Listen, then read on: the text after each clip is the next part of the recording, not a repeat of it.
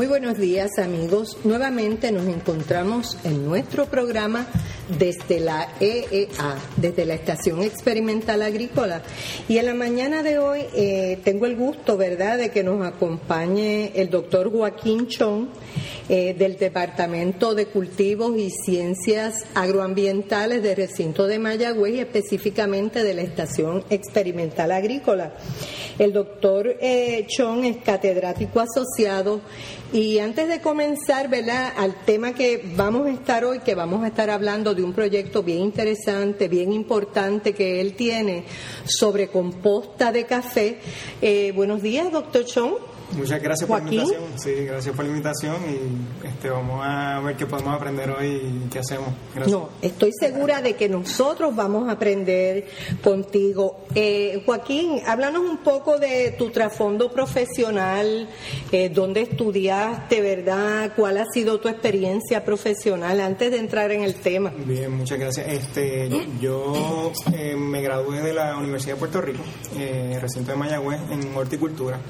Eh, y luego de eso me fui a hacer una maestría en Michigan State University y eh, mayormente en plantas ornamentales, en floricultura.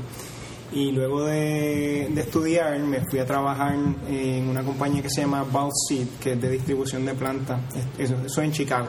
Y estuve allí eh, dos años y entonces decido pues mudarme otra vez para Puerto Rico, pero antes de regresar pues quería acabar de estudiar un doctorado porque no iba a regresar de nuevo a los Estados Unidos a hacerlo. Así es que eh, me fui a Clemson University y ahí también trabajé con producción de, de Pascua, eh, propagación en su mayoría. Y hice un modelo bien un poquito complicado de cómo predecir cuántas, cuántos cortes tú puedes sacar de, la planta. Eh, entonces cuando llego a, llego a Puerto Rico empecé a trabajar en la estación experimental en adjuntas y es donde actualmente todavía tengo varios de mis proyectos. Sí, y el doctor Sean trabajó, ¿verdad?, cuando llegó a Puerto Rico mucho en, ornamentales, pero yo creo que otras áreas del sector agrícola lo fueron conquistando y también la oportunidad, ¿verdad?, de hacer propuestas para recibir fondos en otras áreas de mucha importancia también. Y así que de esa manera el doctor Chon llegó a, presentar una propuesta para un proyecto de composta, que es lo que nos vamos a, enfocar hoy, y en otro momento podremos hablar de muchas otras cosas e iniciativas que él tiene.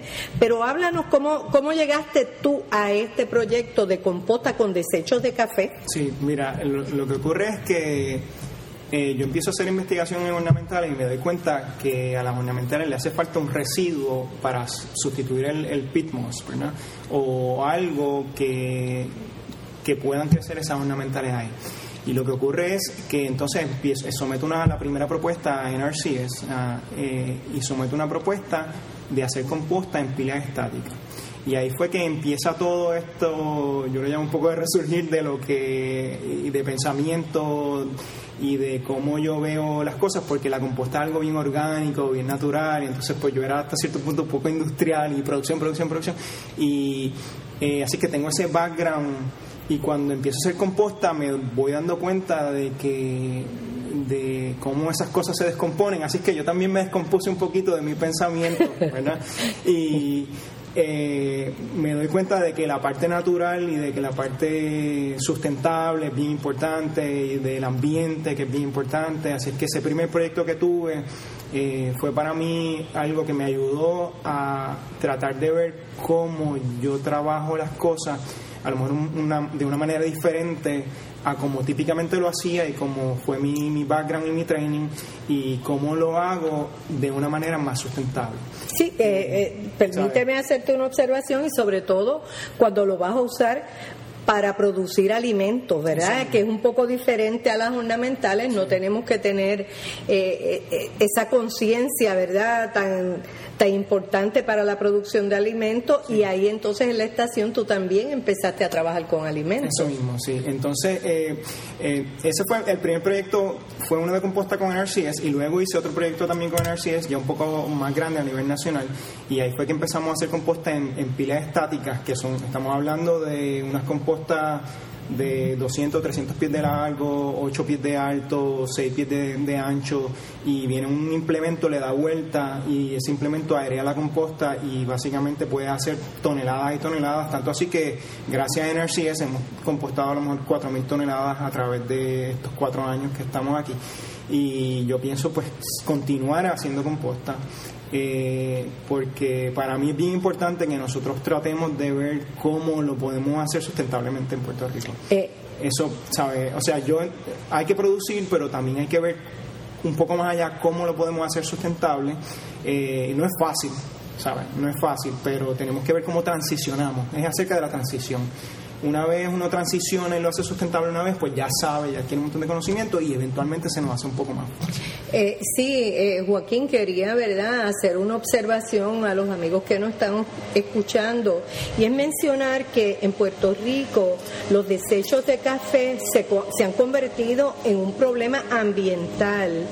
Eh, ya que es de difícil disposición y los embalses de agua, los cuerpos de agua están al final, ¿verdad? De, de, esos, de esos terrenos con unas pendientes bien altas y había una contaminación. Y yo creo que ese trabajo que tú has hecho eh, viene a atender también ese problema. Eso es así. Este, la mejor, la pulpa de café tiene mucha humedad, como 90% de humedad. Entonces, eh, cuando uno la composta, básicamente lo que está haciendo es cogiendo la humedad, sacándola poco a poco y cogiendo esos nutrientes y concentrándolos y permitiendo que esos nutrientes se mantengan en, en ese lugar y entonces se crean estas cositas que le llamamos ácidos húmicos, ¿verdad? Que son unas moléculas bien, bien grandes que agarran todos esos nutrientes y los agarran de tal manera que solamente cuando la planta y su raíz exuda líquido, ¿verdad? Este líquido que exuda y hay una interconexión entre el suelo y la raíz, este, esos nutrientes salen y se liberan. Hay que tratar de compostar y hay que hacer eso porque de esa manera podemos reciclar eficientemente estos nutrientes y que no se nos vayan a los ríos, que no vayan los corales y todo ese tipo de cosas. Y hay muchas maneras de hacerlo, ¿verdad? Eh, nosotros lo hacemos a este nivel industrial porque hay mucha pulpa de café allá en la montaña, pero también se puede hacer a un nivel casero, también se puede hacer eh, a un nivel eh, cuando tú tienes un agricultor que no necesariamente es muy grande, ¿verdad? Hay muchas maneras de hacerlo de acuerdo y se adapta al agricultor de tal manera que el agricultor no tenga que pasar tanto trabajo. Todos los beneficiadores, eh, por ejemplo, uno puede coger y poner paletas en la parte de abajo eh, para que simplemente drene esa agua y entre aire por ahí y la composta prácticamente se podría hacer sola, ella misma en el lugar, en el stacking donde cae la pulpa de café, allí mismo se podría hacer. Eh, simplemente modificando ciertas cosas que no te cuesta casi nada. Eh, pregunto, ¿se han acercado a ti algunos agricultores con interés en hacer composta o esto se ha mantenido esta iniciativa dentro de la estación experimental, claro, y beneficiándose quienes tienen el la ventaja de poder usar esa composta. Sí, mira, hay varios agricultores que han hecho composta también y que han aprendido y que han cogido training y todo eso. Ahora mismo eh, hay un agricultor en Maricao que yo estoy ayudándole para que esa persona eh, ponga este, modifique un poquito poniendo sus paletas y todo ese tipo de cosas.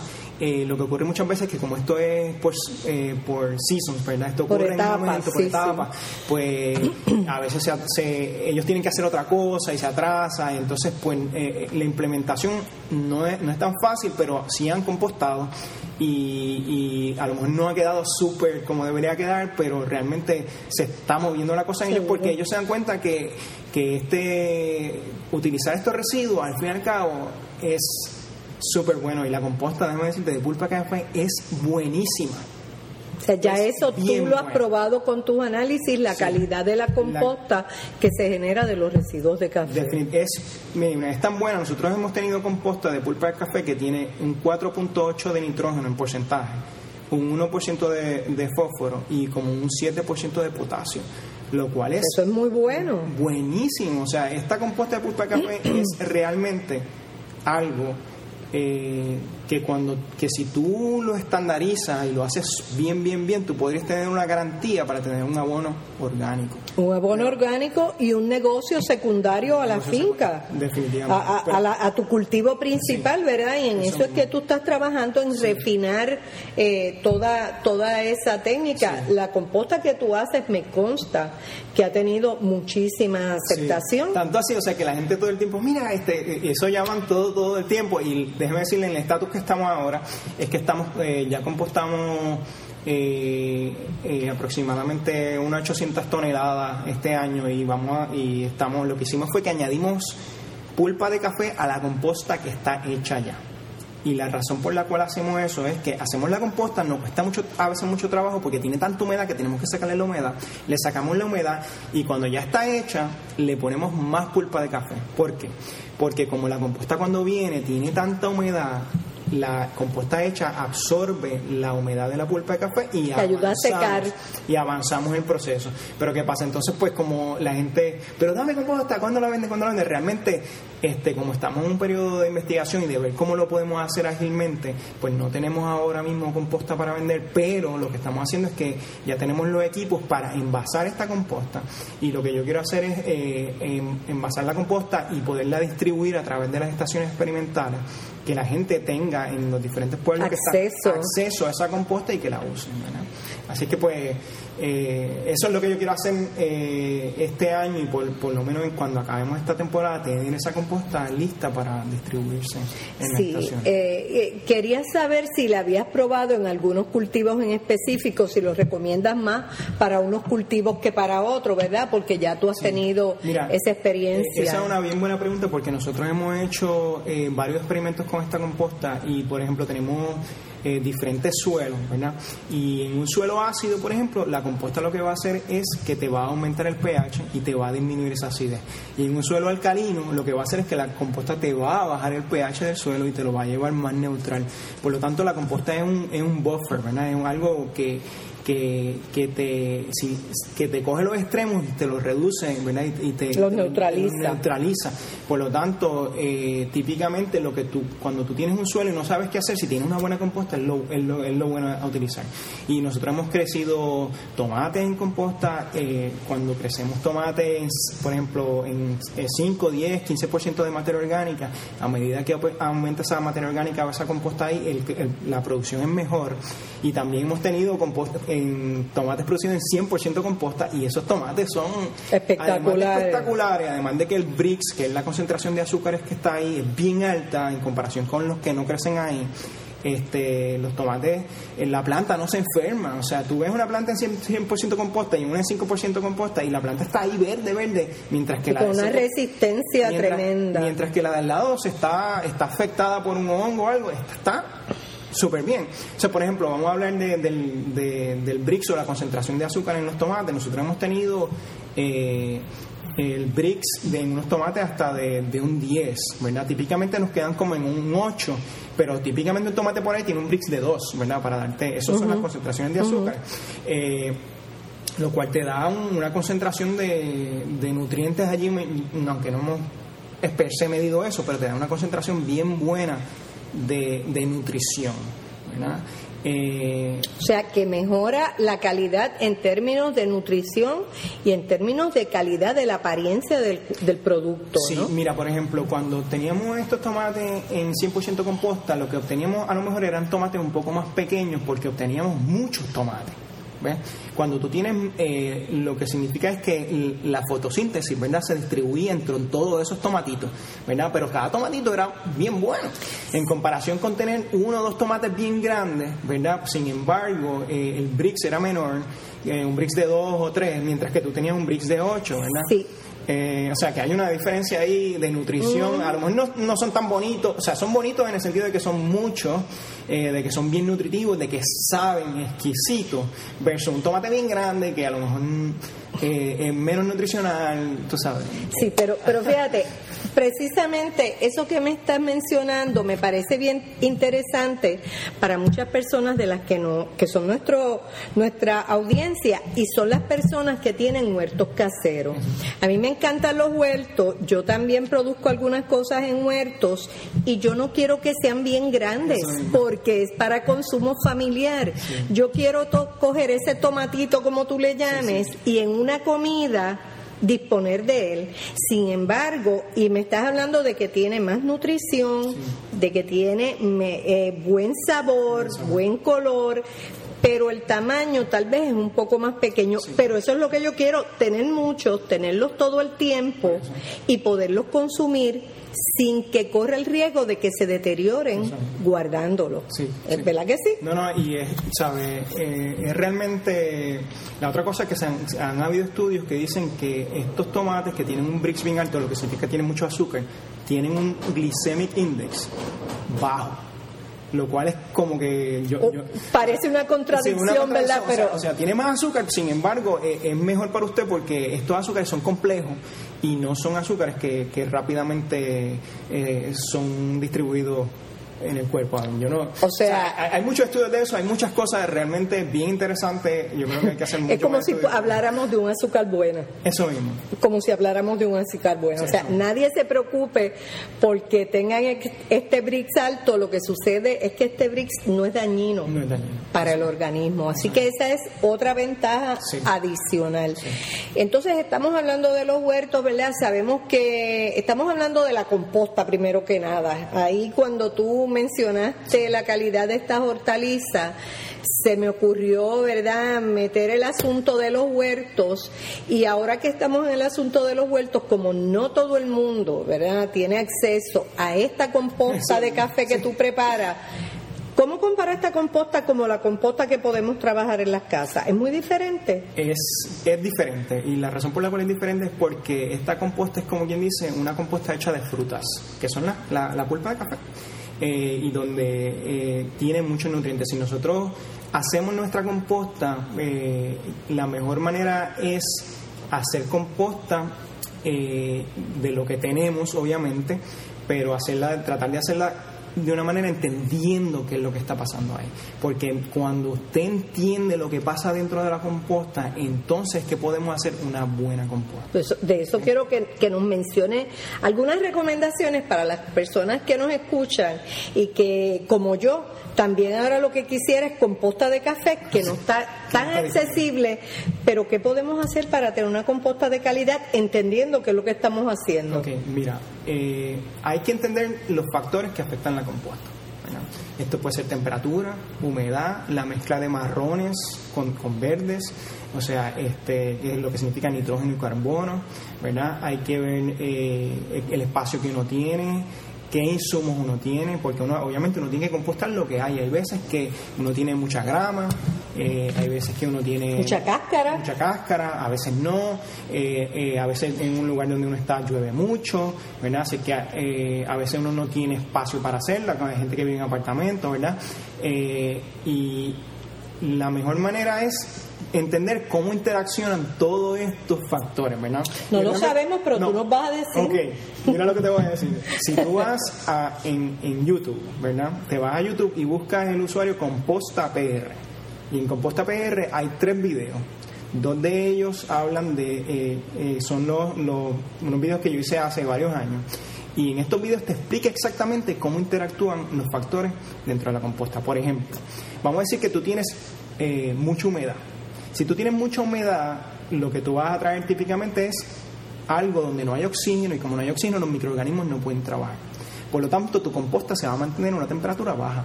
Porque lo que nosotros típicamente hacemos cuando estamos haciendo una composta es que nosotros monitoreamos la temperatura porque es lo más fácil de monitorear. Tenemos que ver que las temperaturas lleguen a más de 100 grados, 120, 140 grados en Fahrenheit, ¿verdad?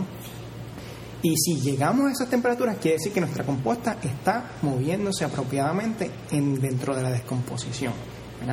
Son complejos, hay muchas cosas que pueden ocurrir. Por ejemplo, vamos a decir que eh, es posible que mi temperatura no aumente a 140. ¿Por qué no está aumentando? Puede ser que yo no mezcle bien los marrones y verdes, no tengo una relación apropiada de carbono nitrógeno. ¿Y cómo se mezclan los marrones y verdes? ¿Uno y uno? No. Bueno, puedes mezclarlo uno a uno. Eso te va a dar una temperatura eh, relativamente alta al principio, ¿verdad? Y se va, va, a descomponer bastante rápido, pero entonces tienes que arearlo, ¿verdad? Porque entonces como si la pila es bien grande y no lo areas bien, eh, se te va, va a colapsar la temperatura. Pero típicamente se, se mezclan 75% marrones y 25% verdes, Y lo que lo mezclamos bien y la otra cosa es el tamaño de partícula, cuán grande es esa partícula. Si el tamaño es bien grande, pues se va a tardar más. Si el tamaño es bien fino, pues se tarda menos, a no ser de que sea demasiado fino, entonces colapse la pila y no entre oxígeno. O sea, hay muchas cosas que, hay que ver en verdad yo te recomiendo estos dos videos. Eh, yo lo hice hace mucho tiempo y, hay gente de todo el mundo que me escribe, mira, este, gracias porque ahora entiendo qué está pasando en mi composta y como entiendo puedo cambiar y arreglar. Sí, Joaquín, eh, quiero que menciones nuevamente el nombre de los videos, cómo lo vamos a buscar, porque me parece que si vamos a entrar en pasar el trabajo de tratar de hacer composta, creo que la debemos hacer bien y mucho mejor si hay una manera que ya tú conoces, que sabes que funciona, para que los amigos que nos escuchen la, eh, eh, la oigan y tengan acceso a él. YouTube Composta Puerto Rico. Composta PR. Composta, PR, perdón. Eh, y los ha hecho el doctor Joaquín Chong. Y básicamente si tú vas a Google y buscas eh, Composta PR, pones Joaquín Chong, C-H-O-N-G, vas a encontrar eh, los, links y vas a encontrar los videos y, y, allí hay muchos otros videos también con Luis Reinaldo.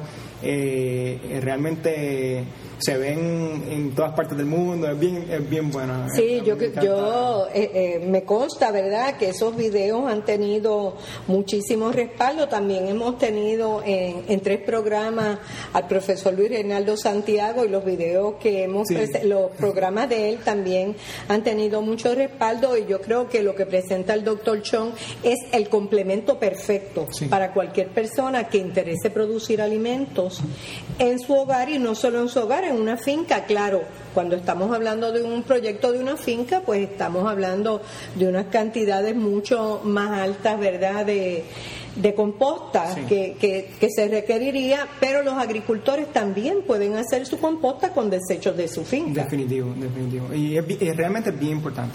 O sea, eh, uno puede hacer la composta de pulpa de café o de lo que sea y puede pensar que la, para venderla, ¿verdad? Pero realmente para mí, si yo fuera mi finca, yo la haría para mi finca y la utilizaría en mi finca, porque eso hace que el carbono, el nitrógeno y todo se recicle dentro de mi finca y eventualmente mi finca sea más sustentable. O sea, eh, porque esa parte de la sustentabilidad es algo que es bien importante y que nosotros realmente tenemos que trabajar eh, tanto en las casas, tanto como los agricultores, eh, tanto en los negocios, en todo tipo de cosas hay que tratar de ser más sustentable. Eso, eso que mencionas es correcto y más aún cuando eh, tenemos que tener en cuenta que es importante conservar y mejorar la calidad de los suelos en que estamos sembrando. Los suelos cuando se usan continuamente, ¿verdad? Van, van deteriorando un poco y podemos entonces recuperar esta calidad a través de una composta de calidad también. de calidad, Una composta Porque, por ejemplo, si uno no hace la composta bien, ¿verdad? Entonces lo que tiene son nutrientes que están eh, relativamente libres y cuando, por eso es que a veces uno dice, ah, pues yo añadí eso, le añadí la composta y si la planta se murió. Pues se murió porque la composta no estaba necesariamente estable, o tenía patógenos, o le pasaba algo, ¿verdad? Pero una composta que está estable realmente y que está bien hecha, es realmente lo que uno quiere hacer. Uno no quiere arriesgarse y poner composta ahí que no se hizo bien o que está caliente todavía, eh, porque realmente pues podría ser contraproducente. Sí. Antes de terminar, te quería eh, preguntar sobre eso. ¿Cómo yo sé que mi composta está hecha? O sea, por ejemplo, yo, ¿verdad? En mi casa, que vive en una urbanización, yo hago compostas en pailas de 5 galones. Okay. Eh, tengo una ahora eh, que tiene alrededor de cuatro meses. ¿Debe estar o hay una manera que yo puedo saber que va a estar? Ok. Eh, cuando está en paila, lo que ocurre o podría ocurrir es que, sobre todo si la paila está mm, no muy areada, es que se podría ir en aeróbico. Esto podría, o sea, falta de oxígeno. Y esto hace que los microorganismos trabajen de una manera más lenta. Eh, así es que eh, muchas veces lo que hay que hacer es verificar si subió la temperatura al principio. La temperatura es, lo que vamos a monitorear y típicamente queremos unas temperaturas bien altas. Si eso nunca ocurre, lo que tenemos entonces pues no es necesariamente una composta per sino es una descomposición natural. La mejor manera de saber si la composta está es que cuando uno la mira, huele a tierra, lo que está ahí ya no es lo original, lo que uno no se ve, sino que huele a tierra, huele bien, una composta que está bien hecha, que está ariada, huele bien. Si no tiene mal olor de, de, de, producto dañado. Por eso, si tiene un olor a producto dañado, si tiene moscas o algo así, significa que estuvo anaeróbica, falta de oxígeno. Por lo tanto, o que estaba muy húmeda. ¿Y qué hago? ¿La tengo que botar? No, no es que hay que botarla, es que uno coge eh, eso, a lo mejor hace una pila con ella, ¿verdad? Y le añades entonces eh, material secante si está muy húmeda, ¿verdad? le añades material verde si, está muy marrón, para que entonces procreemos que esas temperaturas aumenten. O sea, la vamos a mejorar. La vamos a mejorar. La vamos a mejorar, es lo que vamos a hacer. Mismo. O sea, yo, para mí no hay una composta dañada per se. Es simplemente utilizar entonces otro material, ¿verdad? Añadirle para enmendar esta composta para que entonces vuelva a aumentar de temperatura y entonces pueda mejorar. O sea, que esta tarde cuando yo llegue a mi casa y vire mi composta, dependiendo cómo yo la vea, yo la puedo mejorar si entiendo, de acuerdo a lo que tú has mencionado aquí, que no es la composta de mejor calidad, no la perdí, la puedo mejorar. La puedes mejorar. A lo mejor cuando, cuando tú acabes con ella y ella ya huela bien y todo eso, no te va a quedar tampoco la super mejor composta, porque obviamente durante el proceso, durante el proceso que hiciste, pues hubo un proceso que que, algo falló que, no que no fue lo óptimo vamos a ponerlo así verdad pero si tú si tú lo ya cuando tú aprendes pero eso es cuestión de tiempo cuando tú aprendes ya cómo hacerla bien pues eventualmente tú vas a tener una composta de mejor calidad. Pero cuando ya se te dañó, vamos, yo no digo dañar, pero cuando ya hiciste una que no fue la mejor, entonces tienes que arreglarla, la puedes arreglar, pero requiere entonces material para arreglar esa composta. Sí, amigo, eh, eso es lo que quiere decir el, el doctor Chong, me lo está diciendo a mí, se lo está diciendo a ustedes, no nos podemos rendir. si nuestra composta inicial no es de la mejor calidad, vamos a mejorarla un poco y la próxima vez que iniciemos un proceso de hacer composta, vamos a hacer la verdad de acuerdo a, las mejores a la mejor recomendación que él nos pueda dar. Y para esto pues tenemos en YouTube eh, composta PR Joaquín Chon y yo creo que ahí vamos a ver cómo la calidad de los productos que no, que estamos produciendo en nuestro hogar o en la finca van a ir mejorando sin incurrir en unos gastos exorbitantes. Eso eh, y, en algún momento, ¿verdad? Esperamos tener la composta de la Estación Experimental Agrícola eh, disponible en las estaciones experimentales para podernos beneficiar de la investigación que ha realizado el doctor Sean a través de una propuesta de NRCS. Así que, eh, Joaquín, yo te felicito, ¿verdad?, por todo ese esfuerzo. Todos queremos alimentarnos con productos amigables al ambiente, productos sanos productos de calidad y ante esta crisis alimentaria, ¿verdad? Que, que tenemos ahí, por ahí cerca, donde vemos que los precios de los productos van aumentando y para nuestra satisfacción personal, poder producir parte de los alimentos que consumimos en, en nuestros hogares. Así que muchas gracias. Eh, contamos contigo para otro programa bien interesante. Y si tienes algo que decir para cerrar, ¿verdad? Pues mira, esto, esto de la crisis alimentaria yo creo que realmente nos da la oportunidad de aprender y nos da la oportunidad de entender que somos responsables, ¿verdad? Y, simplemente hacerlo. simplemente, mira, paso a paso, día a día, compra una plantita, siémbrala, mírala, usa composta y realmente nosotros podemos hacer cualquier cosa que nos ponemos en mente. Eh, si alguien se quiere comunicar con el doctor Chong, eh, si tienes, eh, puedes dar tu número de extensión o el teléfono de adjuntas, eh, donde tú haces tu trabajo de investigación. Pues. Mira, este, la mejor manera de comunicarse conmigo es a través de, de Facebook, De Facebook. Muy bien, pues dale tu este, dirección de Facebook. Mi nombre completo es Joaquín Andrés Chong y está en Facebook. Y también este, el teléfono de la estación es el 787-829-3654. Eso en, en la estación de, de Limaní, en Adjuntas. Facebook, y siempre estoy metido ahí, así que... Eh, yo creo que es más fácil por Facebook. Y amigos, a ustedes, gracias por escuchar su programa desde la EA. Recuerden que todos los lunes publicamos un nuevo episodio para ustedes, de las que estoy segura pueden aprender mucho. Les recuerdo que nuestra dirección es http dos puntos guion